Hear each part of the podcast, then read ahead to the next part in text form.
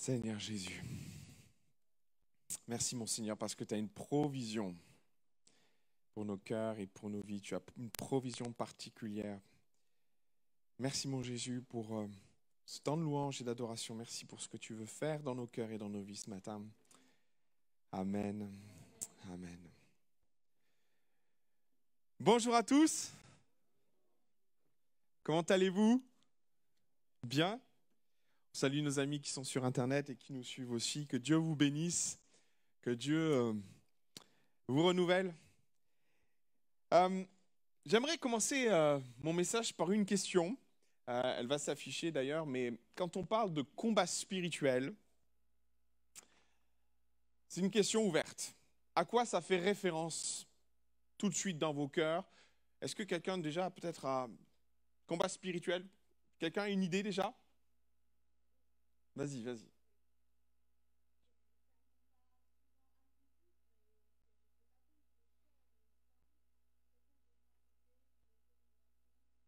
Ok, très bien. Quelqu'un a une autre idée? Combat contre la chair, oui, tout à fait, ça peut être ça. Une autre idée Combat spirituel. Combat contre la maladie, ça peut être ça, en effet. Combat spirituel.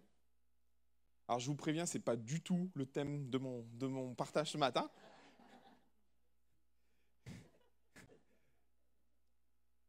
Vous savez, quand on parle de combat spirituel, il y a plein de choses qui nous viennent en tête. Et il y a un combat spirituel qui, euh, peut-être, dont on ne prend pas toujours conscience et dont on n'a pas toujours... Euh, euh, ce n'est pas le, premier élément qui vient à notre esprit. Et pour autant, au plus j'avance dans la foi, au plus je me suis rendu compte que si on ne prend pas garde à ce combat-là, bien souvent, c'est une porte ouverte vers d'autres combats. Et j'aimerais définir ce combat au niveau de ce qui se passe, quelque chose dans quelque chose qui semble tellement naturel en nous, ou pas d'ailleurs, tellement simple. Et j'ai intitulé mon message de ce matin, ça va s'afficher de suite, c'est ma joie. On a un combat spirituel souvent avec notre joie. Et la joie, c'est quelque chose d'extrêmement important. Et vous en conviendrez combien on est tiraillé avec notre joie à longueur de journée. Et pour autant, c'est important la joie. Euh, je me rappelle, mais tellement de fois, peut-être c'est votre cas, hein, mais je me rappelle un dimanche matin avec mon épouse, on habitait donc dans la, on n'habitait pas Paris, on habitait en région parisienne, on habitait à, une quarantaine de kilomètres de notre église où j'exerçais le ministère. Et un dimanche matin, on part au culte, on arrive, on, passe le périph, on arrive, on n'arrive pas très loin de la gare de Lyon pour ceux qui connaissent. Et au niveau de la gare de Lyon, notre pneu éclate. Moi, je suis en costume cravate. Et là, je, je fulmine. Je sais pas comment vous dire. Je suis attendu à l'église. Il faut que j'ai des entretiens. Je peux, pas, je peux pas ne pas partir à l'église. Là, c'est le genre de choses, vous savez, qui, qui va voler votre joie. Et vous arrivez le dimanche matin, vous avez les mains pleines de suie, vous êtes dégoûtant, vous êtes sali. Et je me rappelle arriver à l'église, mais super tendu, en me disant, c'est pas possible. Comment, comment je vais gérer ma journée quand elle commence comme ça? Ça vous arrive? Et vous savez, des fois, c'est particulièrement le dimanche. Hein. Il y a comme quelque chose qui veut voler votre joie. Je vous invite à réfléchir au fait que vous êtes déjà dans un combat. On cherche à voler votre joie parce que la joie, on, sous-estime l'importance de la joie dans nos vies spirituelles. Pour autant, la joie est quelque chose d'essentiel. Vous voulez que je vous, vous voulez que je vous donne des éléments qui vous amener à confirmer ça. Néhémie chapitre 10, verset 8, on connaît par cœur ce passage. La joie du Seigneur sera votre force. OK? Et c'est pas qu'une parole en l'air que Néhémie dit dans ce contexte-là, c'est un, passage qui est, fort de sens parce que euh, Néhémie avait compris une réalité, c'est que la joie est une force motrice en nous. Aller au boulot en étant triste, vous vous rendrez compte que c'est plus facile à faire quand euh, on est joyeux. Ouais Et même, je vais faire plus simple. aller à l'église sans joie. Vous allez voir, la démarche est tout à fait différente quand vous venez avec, à l'église avec la joie dans votre cœur. Hein? Je suis dans la joie quand on me dit Allons à la maison de l'Éternel. D'accord? Et, c'est une réalité, le psalmiste le dit, il est dans la joie quand il vient à la maison de l'Éternel, mais quand ce n'est pas le cas, vous allez voir comme c'est difficile de se lever. Vous allez voir comme c'est difficile. La joie est une force motrice. Et il a raison, Néhémie, de motiver ses tripes, ses, tripes, mais pas que ses tripes, mais les gens qui sont avec lui en disant, mais la joie de l'éternel est une force. Il faut s'en saisir, il faut le vivre. Parce que par rapport au chantier qu'il devait entreprendre, il fallait en vouloir et il fallait avoir une force supplémentaire pour avancer, n'est-ce pas? Regardez Proverbe chapitre 17, verset 22. Moi, j'ai trouvé ça extraordinaire. Un cœur joyeux est un bon Eh, vous savez, des fois, on va chercher plein de médicaments, cortisone et machin. Et des fois, ça passe par cette joie qu'on a perdue. Moi, je crois dans la puissance de la parole de Dieu. Je crois qu'à un moment donné, oui, la joie que le Dieu met dans notre cœur peut être un puissant remède. Et notez ce qu'il est dit, mais un esprit abattu dessèche, les eaux. C'est une chose tellement tellement vérifié dans, la médecine que quand finalement à un moment donné on, tombe dans une forme d'abattement, notre organisme le vit, le ressent et arrête le combat aussi. Et c'est important lorsqu'on est face au combat de la maladie d'avoir la joie. Parce qu'autrement on se laisse abattre. Et notre corps se laisse abattre. Et puis finalement, Galates chapitre 5, verset 17, c'est tellement important de comprendre que cette joie, car la chair a des désirs contraires à ceux de l'esprit. Et notez bien ce, parallèle, il dit contraire. Ok? C'est-à-dire que on, vit une dualité, un combat spirituel qui est en nous. Et vous vous rendrez compte que la chair, par moment, elle va plus nous pousser par moment à, être dans l'abattement plutôt que dans la joie. Hein. si on se laisse avoir, la chair va plus souvent nous pousser à l'abattement qu'à vivre la joie. Hein. Je ne sais pas si vous vivez ça comme ça. Pour certains, c'est très naturel de vivre la joie. Pour d'autres, c'est un peu plus compliqué. je vous dirais que les Français, hum, dans ce domaine-là, hum, c'est compliqué. Hein. On va voir, on va préciser les choses. Car la chair a des désirs contraires à ceux de l'esprit et l'esprit en a de contraires à ceux de la chair. Ils sont opposés entre eux afin que vous ne fassiez point ce que vous voudriez mais le fruit de l'esprit, c'est l'amour et la joie vient en deuxième position, la paix et ainsi de suite. Il est une réalité spirituelle qu'on doit comprendre, c'est que nous manifestons une activité spirituelle quand on vit la joie. Oui. C'est très spirituel en fait la joie. D'accord? Et à contrario, quand on ne la vit pas. Et ce n'est pas forcément systématique, comprenez, on peut avoir des raisons d'être triste. Par moments, on vit des circonstances compliquées. Et mon, mon objectif, ce n'est pas de culpabiliser par rapport au fait qu'on vive des moments qui nous, amènent à être dans la tristesse, mais quand celle-ci demeure, quand celle-ci se maintient, quand celle-ci s'installe dans nos vies, attention, la tristesse a son pendant, c'est la joie. Et Paul, dans ce texte-là, signifie une chose, attention, le fruit de l'esprit, c'est la joie, et nous sommes appelés à manifester la joie. Si tu ne manifestes pas la joie, pour une raison simplement par moment très spirituelle, attention. Oui? Vous êtes d'accord avec moi là? Alors on y va. Et une chose donc importante, c'est que l'un des objectifs inavoués de l'ennemi, c'est de voler notre joie. Et il faut bien en avoir conscience pour réaliser que nous vivons tous les jours un combat spirituel en lien avec notre joie. Et finalement, par moments, on, pense que l'ennemi de notre âme va s'attaquer à des choses très, très particulières, mais l'une des premières choses à laquelle l'ennemi va s'attaquer, c'est ta joie. Parce que s'il attaque ta joie, à un moment donné, ça va déclencher des choses spirituellement en toi tu deviens un terrain favorable pour autre chose. Et je vais préciser, présenter les choses comme ça. Ce n'est pas un péché que d'être dans la tristesse, attention. Mais c'est, on devient une terre propice à vivre d'autres choses. Et cette terre propice, on ne peut pas juste considérer ça, ben là je suis triste, ah je suis dans l'abattement. On peut avoir des raisons précises d'être dans l'abattement, mais par moments c'est quelque chose de très spirituel. Et c'est là que nous devons nous dire, hey, il y a quelque chose qui ne va pas. Et je vais préciser les choses ce matin au travers de différents voleurs de joie.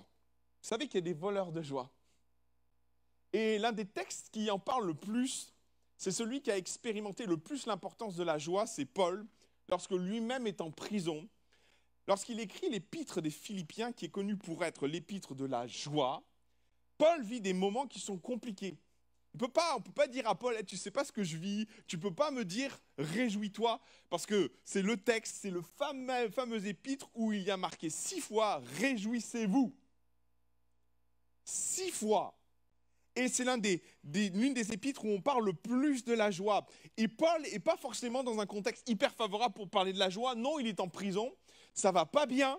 Euh, il, est, euh, il, euh, il passe peut-être dans son cœur par des moments qui sont compliqués, mais il a réaliser une réalité spirituelle, une clé de, de, de, ce qu'il vit spirituellement. C'est une, une épître très personnelle. Quand on, on, étudie l'épître des Philippiens, euh, Paul ne, ne, prend pas une posture d'apôtre, il il parle, à des amis, à des personnes qu'il aime, et il est en train de leur dire, réjouissez-vous. Et c'est là qu'il y a ces textes tellement forts, réjouissez-vous, toujours dans le Seigneur. Et pour autant, Paul passe par des temps difficiles et on pourrait dire à Paul, Paul, tu sais, je passe par des moments tellement compliqués. Et Paul, Paul nous dit, je sais que tu passes par des temps compliqués, moi aussi, c'est pour ça que je te dis, réjouissez-vous toujours. Parce que l'un des premiers ennemis, c'est les circonstances. Un des premiers voleurs de joie, c'est les circonstances par lesquelles nous passons. Et Paul nous dit, pratiquement tout l'inverse. Il dit, mais si tu veux sombrer, si tu veux tomber, si tu veux passer à côté de, certaines choses, si tu veux... Euh, ben, lorsque tu passes par des temps qui sont compliqués, des circonstances qui sont compliquées, et encore une fois, il y a circonstances et circonstances, il y a des circonstances qui justifient le fait que nous soyons dans la tristesse. Je pense notamment au deuil, il y a des, choses, et on a besoin de passer par ces temps de tristesse, c'est nécessaire. Mais maintenant, quand cette tristesse se maintient et fait de plus en plus partie de nous, elle nous enveloppe et elle nous éloigne de la joie, j'ai tendance à dire, mon frère, ma soeur, tu es en danger. Tu es en danger. Tu deviens une terre favorable pour vivre autre chose.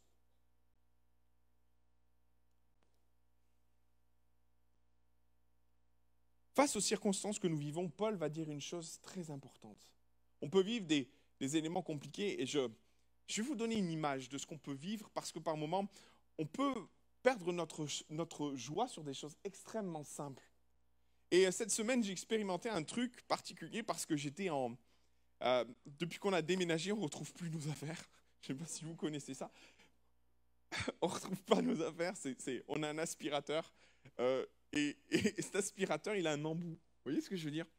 Et, cet embout, ça permet d'aller aspirer dans des endroits spéciaux. Et nous, dans notre maison, il y a de la poussière partout. Donc, on n'a pas d'aspirateur pour aller aspirer dans les endroits spéciaux. Donc, on a de la poussière dans tous les coins de la maison. Amen. et, vous voyez, depuis qu'on a déménagé, cet embout, je ne le retrouvais pas. Et tous les coins de notre maison sont remplis de poussière et de saleté. Et je disais, Seigneur, quand est-ce qu'on va retrouver cet embout d'aspirateur? Alors du coup, je suis allé sur Internet, je me suis, je me suis dit, je vais le commander. C'est pas grave, je vais le commander. Et je vais sur Internet, je regarde, et je vois que ça coûte 45 euros cet embout. Et vous savez, là d'un coup, je dis... et vous savez, vous avez un aspirateur qui marche, mais parce qu'il n'y a pas l'embout, vous pouvez rien en faire. Hein. et là, vous dites, mais je vais pas racheter un aspirateur pour, pour nettoyer les coins de ma maison quand même. Et j'étais mal, et, ça, fait presque, ça fait presque trois mois qu'on est là. Et je dis, Seigneur, c'est pas possible, je vais pas acheter un, un embout 45 euros. Et je le cherche, je le cherche, je le cherche. Et, rien que de voir le prix, je me désespère de sortir de cette situation parce que je me dis, j'ai pas envie de racheter un nouveau aspirateur. Je ne retrouve pas cet embout. Et vous savez, c'est des petites choses qui viennent se cumuler à d'autres. Parce qu'il n'y a pas que ça. Notre petite fille, cette semaine, a fait une grosse, grosse crise d'asthme. Et vous savez, c'est des petites choses qui viennent vous miner. Ouais Jusqu'au moment où vous savez, vous sentez que dans votre cœur, oh Et j'ai dit, Seigneur, c'est en je veux le retrouver. J'ai prié pour ça. Et tout ça, s'est passé dans la même semaine. Vous pouvez y voir des, des, des parce que cet embout, je le cherche depuis trois mois quand même. Et j'ai prié. Et j'ai dit, Seigneur, cet embout, il me le faut là. J'en ai marre de voir mes coins pleins de poussière. Et hier, je l'ai retrouvé. Hier, je l'ai retrouvé. Amen. Et vous savez, c'est ce que Paul dit dans la suite de ce passage, où il dit Réjouissez-vous toujours dans le Seigneur. Je le répète, réjouissez-vous toujours. Vous avez le verset 5 et vous avez le verset 6 derrière qui dit Ne vous inquiétez de rien, mais en toute chose, faites connaître toutes choses. Mes frères et sœurs, bien souvent, on attend que l'ennemi de notre joie, le voleur de joie, vienne et nous prenne notre joie pour prier. Et vous savez, moi j'ai j'ai vécu une leçon là où j'ai dit Seigneur, plus jamais je laisserai le voleur de joie intervenir avant je prie. Oui? Je coupe court à l'ennemi là. Et il dit, ne vous inquiétez de rien, mais faites, mais en toute chose, faites connaître vos besoins à Dieu par des prières, des explications, avec des actions de grâce, et la paix de Dieu. Et là, clairement, mes frères et sœurs, c'est tellement important d'associer à notre joie la notion de paix. La paix de Dieu qui surpasse toute intelligence gardera vos cœurs. Oui, ton cœur, là, gardera ton cœur de et vos pensées en Jésus-Christ. Je coupe court aux voleurs de joie. Et avant que celle-ci s'en prenne à ton cœur, te vole ce qui est tellement précieux pour nous spirituellement, ce à quoi on fait très rarement attention. Est-ce que je suis joyeux Est-ce que je suis heureux? Là, Seigneur, des, petites choses viennent torpiller un élément spirituel essentiel, ta joie. Et, et j'aimerais vous laisser ça sur votre cœur. Ne laisse pas des petits voleurs torpiller quelque chose d'aussi essentiel que ta joie. Et des fois, ça passe par des prières aussi ridicules que de dire Seigneur, c'est en bout, j'en ai besoin. Parce que c'est ma prière. Hein. et ça paraît ridicule. Mais là, mes frères et sœurs, j'ai remporté une victoire sur, sur ma joie. Quand j'ai retrouvé, j'ai dit merci Seigneur, yeah, je vais pouvoir inspirer les coins de ma maison.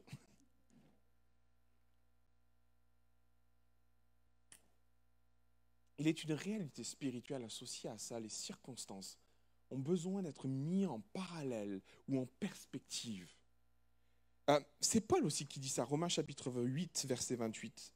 Nous savons du reste que toute chose concourt au bien de ceux qui aiment Dieu, de ceux qui sont appelés selon son dessein. Mes frères et sœurs, face aux circonstances que nous vivons, généralement, notre, notre perspective est limitée. Et quand Paul dit euh, que toute chose, et que ce soit bien ou pas bien d'ailleurs, hein, que toute chose concourt au bien de ceux qui aiment Dieu, Dieu invite, nous invite à ouvrir notre champ de perspective, notre champ de compréhension, et de dire Seigneur, je vais te faire confiance. Ces circonstances-là, elles sont en train, elles pourraient me miner, mais j'ai foi dans le fait que ces circonstances qui peuvent me miner vont être une source de joie plus tard c'est une prise de position, c'est un choix. C'est le fait d'être convaincu de ce qu'on lit là. Nous savons du reste que toute chose concourt au bien de ceux qui aiment Dieu et de ceux qui sont appelés selon son destin. Il y a une, une prise de position de foi à avoir face aux circonstances qui pourraient venir torpiller notre joie et de dire Seigneur, je refuse de croire que ça, ça va me conduire à, vivre quelque chose qui ne va pas concourir à mon bien. Et j'aimerais juste engager dans cette démarche de foi de dire, Seigneur, je te fais confiance. Je ne comprends pas tout, mais je ne veux pas laisser le voleur de joie me prendre ma joie parce que les circonstances de ma vie sont peut-être défavorables à un temps T donné. Je veux rentrer dans cette dynamique de foi de dire ces circonstances-là, Seigneur, je ne les laisserai pas me voler ma joie. parce que je suis convaincu que ça va concourir à mon bien. Amen. Je vous parle d'un deuxième ennemi. On y va. Deuxième ennemi. Paul en parle dans le texte suivant qui va s'afficher de suite. Philippiens chapitre 3. Au reste, mes frères, réjouissez-vous dans le Seigneur. Je ne me lasse point de vous écrire les mêmes choses et pour vous cela est salutaire. Ouais, il parle de salut là-dedans. C'est vous dire si la joie est importante. Il fait un parallèle entre notre santé spirituelle, morale, la joie et notre salut. Ok, les enjeux sont quand même, sont quand même importants. Et notez ce qu'il dit, prenez garde aux chiens. Rarement Paul a parlé de cette façon-là.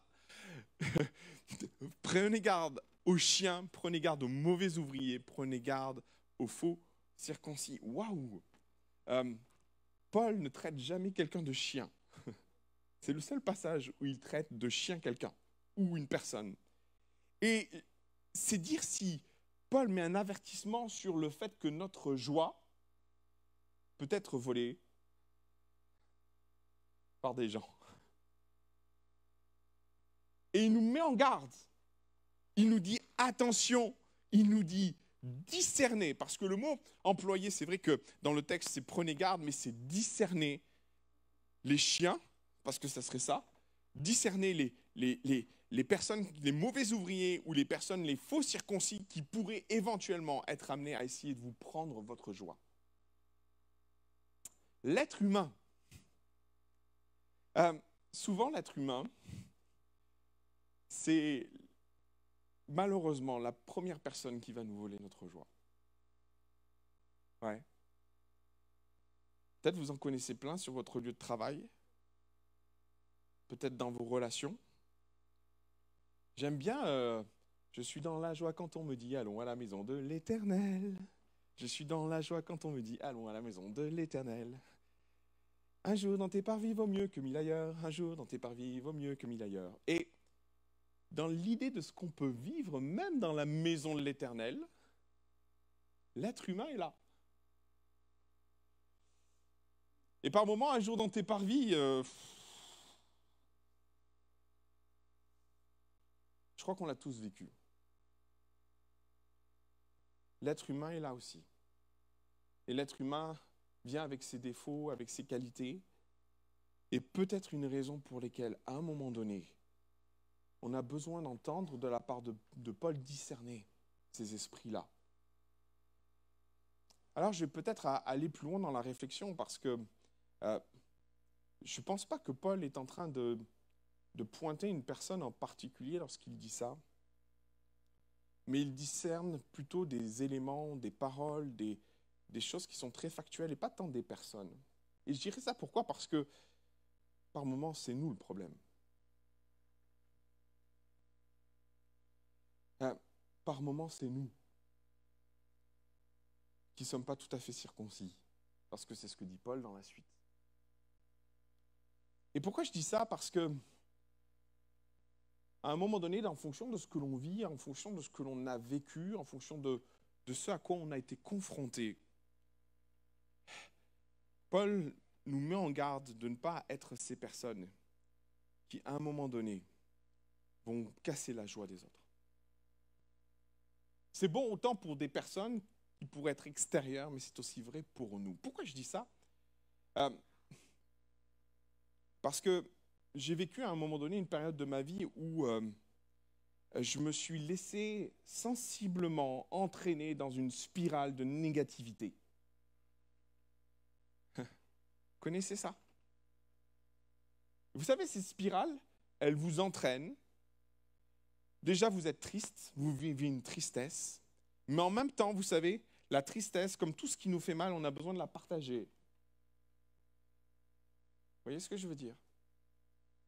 Alors peut-être qu'on devient pessimiste, peut-être on n'est plus très encourageant, peut-être on devient un élément qui... Euh, euh, il y a plein d'éléments qui viennent s'ajouter à ça. C'est pour ça que je vous dis qu'il euh, n'y a pas d'éléments de parallèle quand, il dit que l'œuvre de l'esprit, euh, c'est la joie, le, fruit de l'esprit, c'est la joie, mais quel est le, côté négatif à la joie? Ben, Je vais vous l'expliquer. Quand on n'est pas nourri de joie, à un moment donné, la tristesse nous envahit. Quand la tristesse nous envahit, mes frères et sœurs, ben, à un moment donné, d'une façon ou d'une autre, elle finit par transpirer dans notre comportement, elle finit par transpirer dans nos paroles, elle finit par on ne cherche pas à blesser, c'est pas volontaire. Et par moments, mes frères et sœurs, c'est ce que nous vivons intérieurement. On laisse la tristesse nous envahir, on laisse la, tristesse dominer, et finalement, bah, on est atteint de sinistrose. Vous connaissez la sinistrose? On est champion mondial, nous les Français, de sinistrose. Il y a un classement international de sinistrose. Les Français sont les premiers. Il y a une année, on est passé avant-dernier, mais cette année, on est revenu au top sinistrose, pessimisme. On n'est pas très encourageant en fait. Et puis finalement, on, nourrit ceux qui nous entourent de ça, mais on est en train de les contaminer en fait. On est en train de les embarquer dans une négativité. On est, et par moments, c'est sans le vouloir parce qu'on a été nous-mêmes contaminés. Et, et, et permettez-moi de mettre des mots dans ce que Paul dit. Il dit discerner les chiens. Et par moments, il faut les discerner chez nous. Il faut voir qu'en nous, on est contaminé par la critique, la médisance, la malveillance. On est contaminé par peut-être des éléments de comparaison, parce que la jalousie, quand elle s'installe aussi, c'est Roosevelt qui va dire que finalement, euh, un des voleurs de notre joie, c'est la comparaison. Et il l'exprime de cette façon-là, parce que quand notre cœur est, pris dans cette spirale, il ne voit plus ce qui ne voit plus du tout ce qui est bien, mais il voit que ce qui est mal. Vous voyez ce que je veux dire?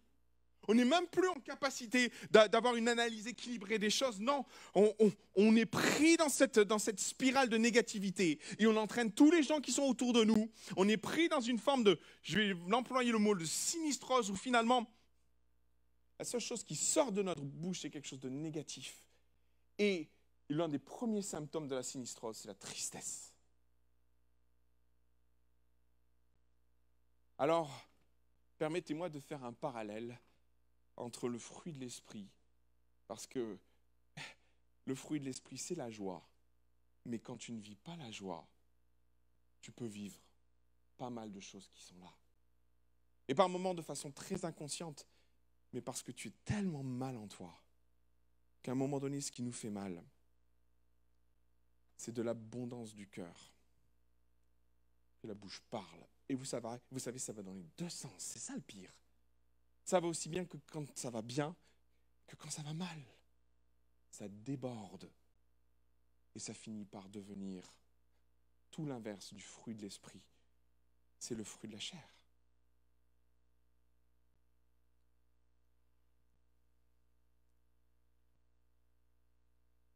Tu deviens, sans le vouloir toi-même, un voleur de joie. Et finalement, l'ennemi se réjouit parce que on embarque tout le monde. Vous savez que c'est une étude de couple qui est très sérieuse, qui fait que beaucoup de couples sont malheureux parce qu'ils sont emprunts à vivre la sinistrose. Un pessimisme ambiant. Il y en a un des deux qui est tellement mal qu'il est en train de tirer l'autre. Et finalement, dans leur couple, ils ne voient plus que le négatif. Waouh Et c'est une raison des divorces.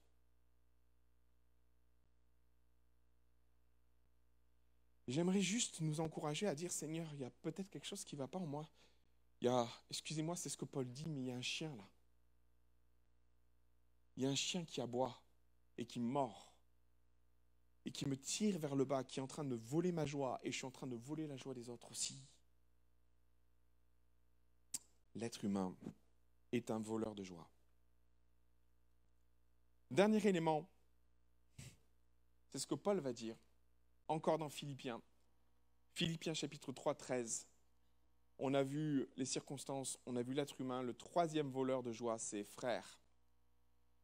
Je ne pense pas l'avoir saisi, mais je fais une chose. J'oublie ce qui est en arrière et je me porte vers ce qui est devant.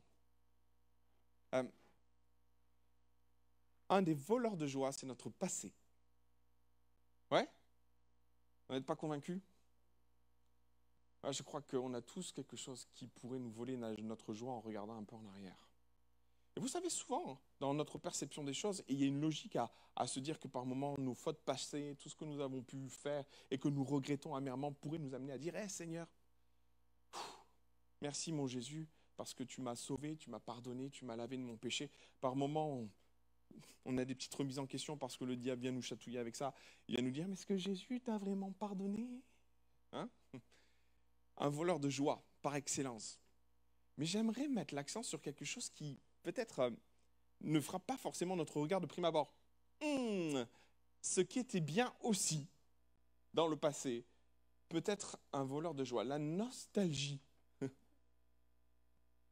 Vous savez que par moments, rester trop en arrière et faire le constat du présent nous amène à comparer et nous dire Ah, c'était mieux avant. Peut-être. En fait, peut-être, oui. Mais alors quand on s'en nourrit et que finalement on se dit, ben, au bout d'un moment, ça nourrit quelque chose en nous qui peut devenir à la fin, ou peut-être en cours de chemin, de la tristesse. La nostalgie, c'est une émotion qui nous pousse à finir dans la tristesse. Par moments, être trop nostalgique nous tire vers le bas et nous empêche d'aller de... Et c'est ce que Paul dit. Pour être joyeux, Paul a fait un choix. J'oublie. Il n'est pas dans une amnésie, hein, on est d'accord. Mais il refuse que le passé, bien ou mauvais, l'empêche de se porter en avant. Parce que c'est ça, en fait, ce que, que Paul est en train de nous dire. Ma joie, elle se porte parce que devant, il y a forcément quelque chose de meilleur. Il y a quelque chose à aller chercher, sans doute peut-être différent du passé. oui. Mais il y a une réalité dans laquelle Paul, Paul est obligé de se, se, se plonger. Il va chercher sa joie aussi dans ce qui est devant et, pas forcément dans ce qui est en arrière, parce qu'il y a quelque chose de tellement triste à trop se projeter dans ce qui est en arrière. Vous voyez, euh, à un moment donné, vous savez, quand on reste trop en arrière, on a, du mal à, se projeter dans, ce qui est devant, on a du mal à construire, on a du mal à rentrer dans les projets de Dieu qui sont devant. Ouais. Et j'ai envie de nous, nous encourager à nous dire qu'à un moment donné, oui, il y a du bon en arrière. Oui, peut-être il faut s'en saisir. Oui, il y a des choses qu'il faut garder. Mais mais que ce ne soit pas un frein pour se projeter devant, que ce ne soit pas quelque chose qui nous, nous maintienne dans une demi-mesure, dans, le fait de nous investir dans ce, qui est devant. J'ai juste envie de nous encourager à, avoir cette perception-là, à, ne pas tomber dans, une espèce de nostalgie maladive. Euh, j'ai vécu un gros combat pendant des années. Et je vais dire des années parce que euh, on a vécu des choses extraordinaires sur, euh, sur l'église dans laquelle on était. Euh, on a vécu des, croissances euh, à 20%, 20 dans l'Église. Je ne sais pas si vous vous rendez compte, mais quand vous avez 500 personnes, 20% par an, l'Église a vécu une croissance avec des baptêmes, 50 baptêmes, 60, 60, 80 baptêmes par an. Et vous savez ce qui a été compliqué pour moi? Ce qui a été très compliqué pour moi, c'est de me dire que jamais je revivrai ça. Dans mon cœur, je me suis fermé à l'idée que devant pouvait être meilleur que ce que j'ai vécu. Et je me suis enfermé spirituellement là-dedans. Je me suis nourri de ça en me disant Ah Ah Et pendant des années, j'ai lutté avec cette pensée-là. Pendant des années, jusqu'à ce que Dieu me dise Mais Pierre, tu as vécu ça. Mais le meilleur est devant encore. Et vous savez, mes frères et sœurs, on a tous à lutter avec quelque chose en arrière qui nous maintient dans une forme de tristesse. Parce que vous savez, quand vous vous dites que le meilleur est passé, vous êtes en train de vous sabrer votre avenir. Vous êtes en train de vous couler dans une tristesse en vous disant Ah, ma vie maintenant va être médiocre. Et vous savez, ça torpille votre joie, ce genre de choses. Jusqu'à ce que Dieu me donne une bonne claque et me fasse comprendre que oui, Pierre, le meilleur est devant.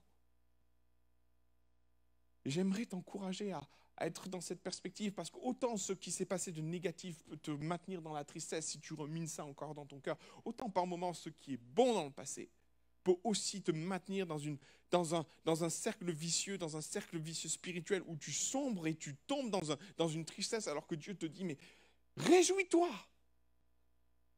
je suis devant, Je suis plus en arrière. Réjouis-toi, je suis là-bas. Et Paul l'avait compris du fin fond de sa prison, au travers des églises qu'il avait ouvertes, au travers du, message qu'il avait porté. Paul pouvait être dans cette réflexion de se dire en prison, il est en train d'écrire ses lettres, il était en train de se dire peut-être, eh, ça y est, c'est fini pour moi. J'ai accompli mon ministère, j'ai ouvert ce temps d'église, j'ai amené tant d'âmes au Seigneur, mais voilà, c'est la fin. Et Paul, alors qu'il est dans sa prison, est encore en train de se dire, hé, c'est pas fini. Devant, c'est encore meilleur. Ce matin, je voudrais t'encourager à, prendre conscience que ta joie est quelque chose d'extrêmement spirituel. Ta joie est quelque chose d'extrêmement spirituel et que l'ennemi a sans doute cherché à la torpiller avant même que tu mettes un pied dans ce lieu. Et finalement, vous vous rendez compte du danger qu'il y a à, sous-estimer l'importance de la joie dans notre cœur quand on comprend que Paul va dire c'est salutaire que je vous répète ces choses. Il y a quelque chose de tellement essentiel à, vivre cette joie, à dire Seigneur, je ne laisserai pas l'ennemi me voler la joie. Et peut-être qu'il y a des voleurs de joie, j'en ai dit trois, mais tu, pourrais me dire hey, Pierre, en as oublié plein, je reconnais, j'en ai oublié plein. Mais j'avais besoin de m'ancrer sur le texte pour vous partager certains éléments, mais ce matin, dans ton cœur, il y a peut-être des voleurs de joie qui t'ont volé ta joie. Et ça traîne et ça dure. Il y a des raisons, et comme je l'ai dit, il y, a, des raisons profondes pour lesquelles par moment on vit la tristesse, et il n'y a pas de problème avec ça, c'est normal. Mais par moment, quand celle-ci devient maladive, quand celle-ci nous entraîne vers le bas, quand celle-ci, elle stalle un terrain qui fait que nous-mêmes, on rentre dans une spirale de négativité qui entraîne les gens autour de nous, au point que les gens n'arrivent plus à nous supporter. C'est trop noir, c'est trop négatif. Et vous savez, il y a des choses très inconscientes qui se passent dans les rapports avec les gens quand les gens sont trop noirs, trop négatifs. Vous savez ce qu'on fait inconsciemment? On les fuit. On les fuit. Il y a comme une volonté de dire à un moment donné, ta noirceur là, ta négativité, non merci. J'en veux pas. Et c'est ce que Paul dit quelque part.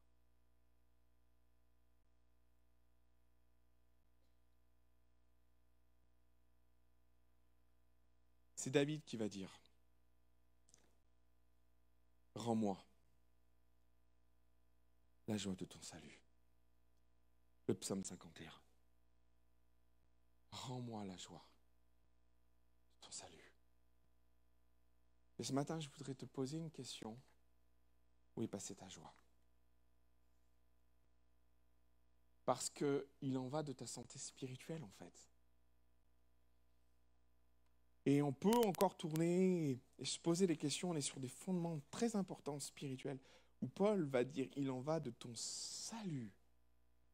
Il est salutaire de rappeler ces choses. Il est salutaire de se poser les bonnes questions ce matin. Où est ta joie? Est-ce qu'un voleur est passé? Est-ce qu'on peut avoir un fond musical, s'il te plaît? Ce matin, je voudrais faire un très court appel. Mais j'aimerais prier avec toi et, faire cette prière de, de David. Rends-moi la joie de ton salut. Bannis peut-être la sinistrose, bannis en moi tout ce qui devient négatif, tout ce qui a fait qu'à un moment donné, j'ai laissé mon cœur dériver. Je suis dans la joie quand on me dit allons à la maison de l'Éternel. Où est passée ta joie?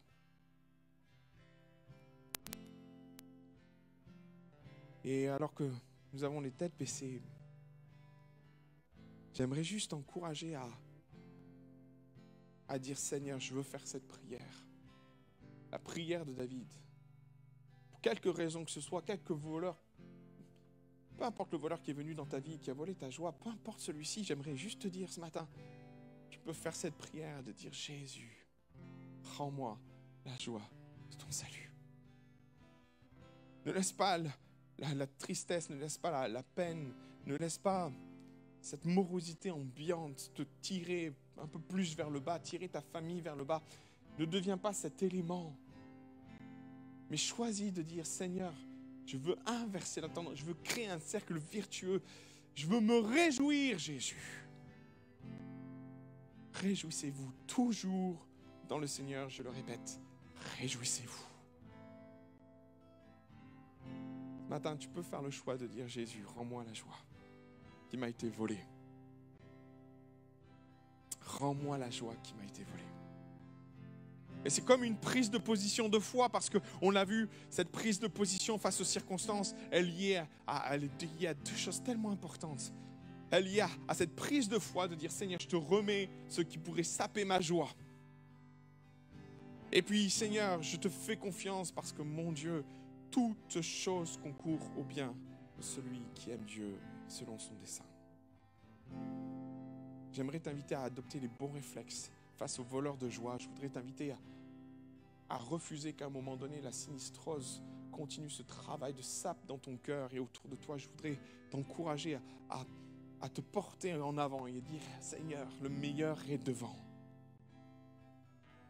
Et ne plus laisser et le passé te torpiller parce qu'il a été négatif, et à la fois te torpiller parce qu'il a été trop positif dans la mesure où il t'impacte tellement que c'est plus la joie du souvenir qui t'envahit, mais c'est une espèce de nostalgie maladive qui vient t'empêcher de te projeter vers l'avenir et te réjouir de ce que Dieu va faire.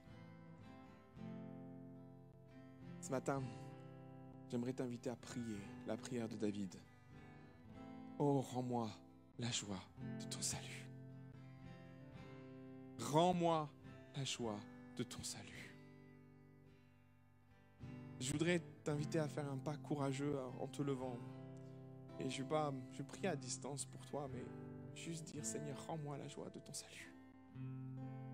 À prendre position par rapport à ce que tu vis intérieurement, à prendre position parce que ta joie n'est plus là, à dire Seigneur, je prends position parce que ma joie a disparu. Elle a été volée. Et de dire Seigneur, rends-moi la joie de ton salut. Amen. Est-ce que d'autres personnes veulent se lever ce matin? Est-ce que d'autres personnes veulent dire Seigneur, je veux vivre spirituellement quelque chose qui m'a été volé? Et la joie, c'est quelque chose de très spirituel. On l'a dit, c'est le fruit de l'esprit. Alléluia. Est-ce que d'autres personnes veulent se lever encore avant que je prie? Alléluia. Alléluia, Jésus. Amen. Peut-être qu'il y a d'autres personnes, vous êtes derrière votre écran, vous, si vous m'écoutez, et ça te concerne tellement. Où est ta joie ce matin? Seigneur Jésus, je te prie pour tous les amis qui se sont levés. Et Seigneur, il n'y a pas de jugement, il n'y a pas de rien, parce que l'ennemi est tellement, tellement subtil pour nous tirer dans une spirale de négativité. Et ce matin, je, je prie pour que ta joie revienne dans ces cœurs. Je prie pour que ta joie envahisse ces cœurs au nom de Jésus. Et que le travail inavoué, le plan, la stratégie inavouée de l'ennemi soit mis en lumière pour être brisé dans le nom de Jésus. Nous brisons tout esprit de tristesse au milieu de nous. Nous brisons tout ce que l'ennemi a entrepris, toute spirale négative. Nous brisons cela dans le nom précieux de Jésus. Et nous revendiquons et nous réclamons. Et comme David va pouvoir dire, rends-moi, éternel, la joie de ton salut. Rends-moi ta joie, Seigneur. Au nom de Jésus, viens guérir mon cœur. Viens guérir mon au nom de Jésus. Au nom de Jésus. Amen. Amen. Gloire à Dieu. Merci beaucoup. Alléluia. Amen. Alors c'est pour ça que ça devait être cohérent aussi avec les enfants. Et euh, on espère qu'ils euh, vont passer une journée avec plein de beaux souvenirs, plein de sourires, plein de joie. Et clairement, mes frères et sœurs, si on doit bâtir une église, je veux qu'elle transpire de joie. Il faut qu'elle transpire de joie. Et j'aimerais euh, vraiment nous encourager à être cette église qui transpire de joie. Et que nos enfants s'en imprègnent aussi. Parce que c'est aussi poser une nature joyeuse dans leur cœur. dire à un moment donné, la joie, c'est quelque chose d'important. Il faut la véhiculer, il faut l'encourager, il faut qu'elle vive et se matérialise, matérialise par moments. Et je suis convaincu qu'ils vont rentrer avec plein, plein, plein de, de sourires et de joie, alors que Dieu les bénisse pendant toute cette journée. Amen.